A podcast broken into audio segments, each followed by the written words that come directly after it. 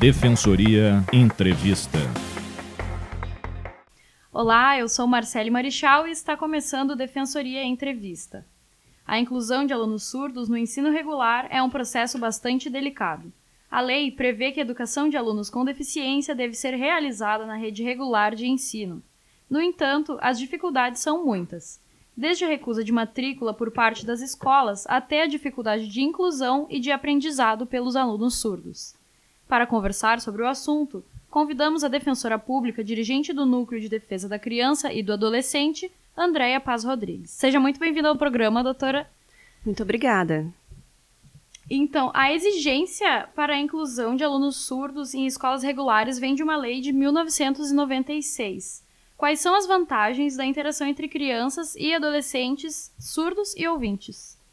Sim, de fato, a Lei Federal 9394 de 96, o artigo 24 do decreto número 3298 de 99 e a Lei 7853 de 89 determinam que a pessoa com deficiência tem direito à educação pública e gratuita, preferencialmente na rede regular de ensino e ainda a educação adaptada às suas necessidades educacionais especiais.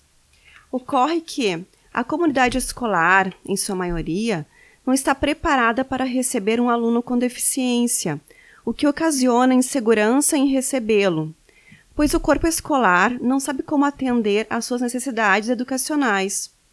Porém, a educação inclusiva oferece subsídios para incluir o aluno com deficiência, sem exceção, e sem discriminar as, as diferenças, ou melhor, a diversidade. Enfim, para que a inclusão da criança ou adolescente surda seja efetiva, serão necessários muitos ajustamentos nas políticas públicas, municipais, estaduais e federais, em especial no que se refere à capacitação dos profissionais que atuam na educação, ou ainda o fornecimento de um intérprete de Libras. É claro que já tivemos avanços, especialmente no direito ao acesso dessas crianças ao ensino regular. No entanto, apesar desse avanço, ainda não foram atingidos efetivamente os objetivos de uma escola inclusiva. Vejo como de grande valia essa integração e é com a inclusão de todos que nossa sociedade será mais humana, mais empática. É preciso ver e sentir a dor do outro para se colocar no lugar do outro e nada mais emblemático do que estar ao lado de um colega com deficiência e passar por essa experiência. Eu tive na graduação uma colega com deficiência visual e fui testemunha de sua dedicação. Ela foi um exemplo de determinação para mim. É muito bom estarmos no mundo inclusivo e isso que nos torna diferentes dos animais irracionais. E alguns especialistas consideram a matrícula de alunos uh, surdos em escolas especializadas algo mais efetivo na comunicação e no desenvolvimento dessas crianças e adolescentes. Quais são as vantagens dessa escolha?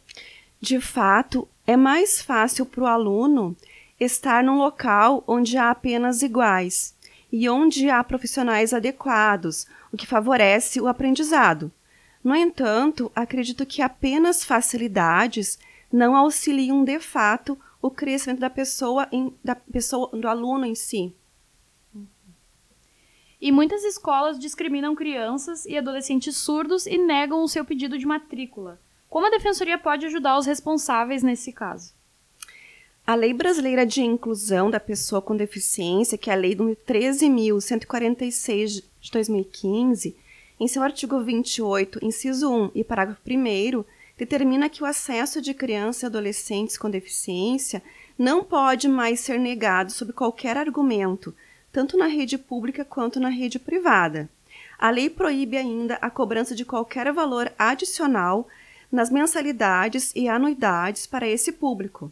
Da mesma forma, a Lei de Diretrizes e Bases da Educação Nacional, em seu artigo 58, parágrafo 1, traz que, quando necessário, haverá serviços de apoio especializado na escola regular para atender às peculiaridades da criança ou adolescente da educação especial.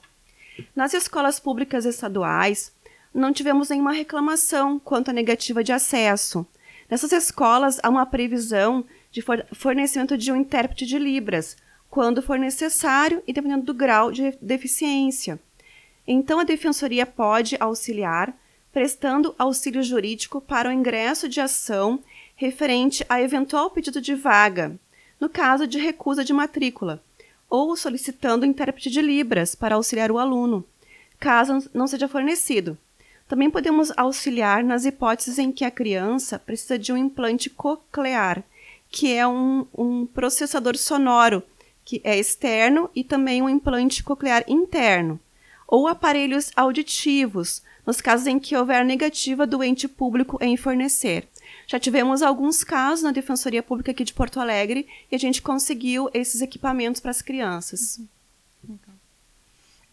E também existe a possibilidade de o aluno surdo ser excluído tanto pelos colegas quanto por professores despreparados. Quais medidas os pais ou responsáveis deste aluno devem tomar caso isso aconteça? É importante recorrer à gestão escolar, exigindo a mobilização da escola como um todo, para neutralizar os comportamentos que causam sofrimento e exclusão enfrentados pela criança ou adolescente com deficiência auditiva. A gestão pode estabelecer espaço de diálogo que, independentemente do formato, viabilizem a participação direta e ativa de todos os envolvidos, como famílias, professores, profissionais não docentes e outros, na discussão coletiva de estratégias para a eliminação das barreiras encontradas. E uma das estratégias pode ser, por exemplo, falar do preconceito com todos os alunos da escola a partir dos próprios conteúdos do currículo. Agradeço a presença da defensora pública, dirigente do Núcleo de Defesa da Criança e do Adolescente, Andréia Paz Rodrigues. Obrigada. O programa Defensoria Entrevista fica por aqui. Todas as quintas-feiras, conversamos com defensores públicos e convidados para discutir temas de interesse da sociedade gaúcha. Você pode ouvir as nossas entrevistas a qualquer momento no site defensoria.rs.def.br barra radioweb ou também pelo Spotify. Basta buscar a Rádio Web da DPE na barra de busca do aplicativo. Participe enviando a sua pergunta pelas redes sociais da Defensoria Pública. facebook.com barra defensoriars arroba underline Defensoria RS no Twitter e arroba Defensoria Pública RS no Instagram. Muito obrigada e até a próxima!